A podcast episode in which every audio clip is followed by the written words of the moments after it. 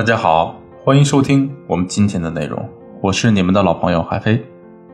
如果你在感情中遇到了情感问题，可以添加微信文姬零幺幺，文姬的全拼零幺幺，主动找到我们，我们这边的专业导师团队会为你制定最科学的解决方案。提到冷暴力这个词啊，我们很多人会想到电影《无问东西》里王敏家的老师许伯常以及他的妻子刘淑芬。许伯常是冷暴力的施暴者。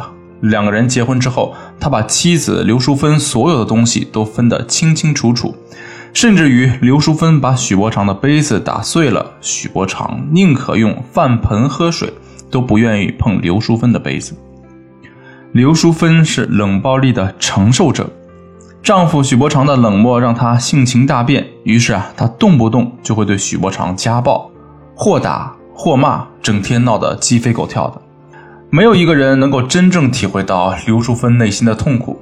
大家只知道刘淑芬是强势的，许伯常是一个受害者。正是因为这种不理解，再加上他和王敏佳之间的误会，最终刘淑芬选择了投井自杀。看完了这个电影之后啊，有的人表示很不理解，因为他们觉得刘淑芬太脆弱了。有什么事儿不能跟丈夫好好沟通啊？为什么要选择这种极端的方式呢？作为一个旁观者，我们得出这样的结论很正常。可是真正承受过冷暴力的人都知道，那种感觉真的是太难受了。正如刘淑芬在电影里说的那段台词：“你不是用手打我，你是用你的态度，你让我觉得我是这世界上最糟糕的人。”虽然冷暴力的危害很大。但我们也不必谈虎变色，一见到男人沉默就认为自己被冷暴力了。如果你曾经误把男人的沉默当成冷暴力，并且因此给两个人的感情造成了巨大的伤害，那么你可以添加微信文姬零幺幺，获取一份针对性的指导。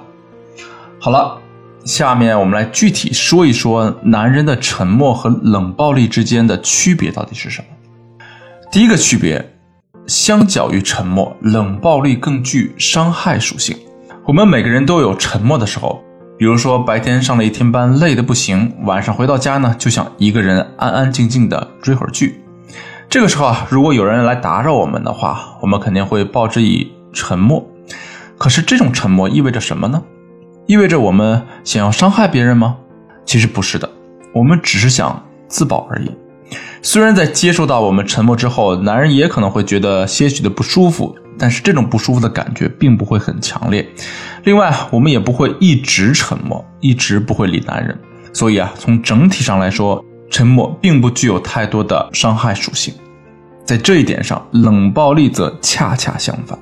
简单来说，我们想用令人发指的冷漠，让你的身心受到惨不忍睹的伤害。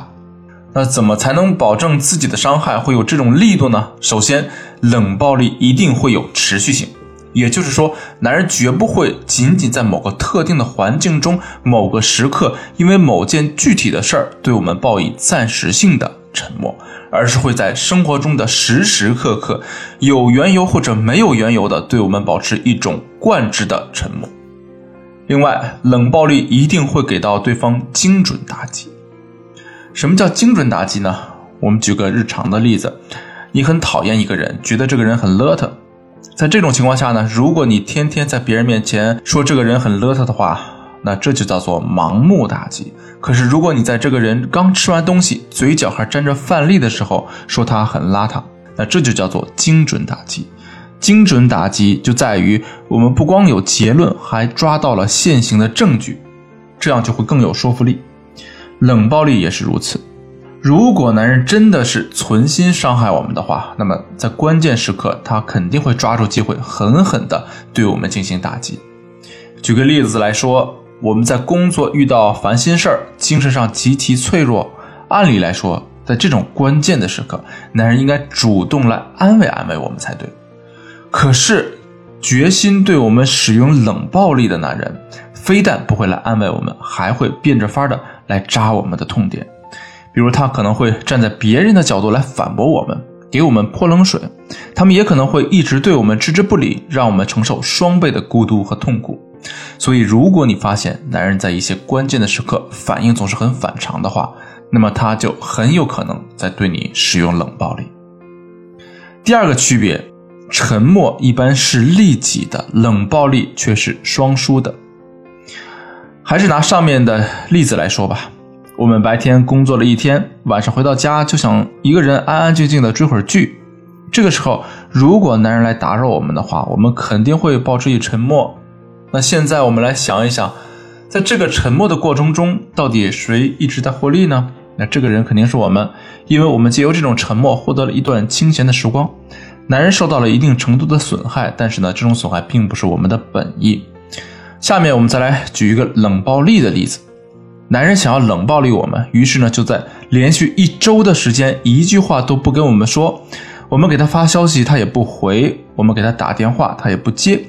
我们问他为什么这么晚回家，他一声不吭就去书房了。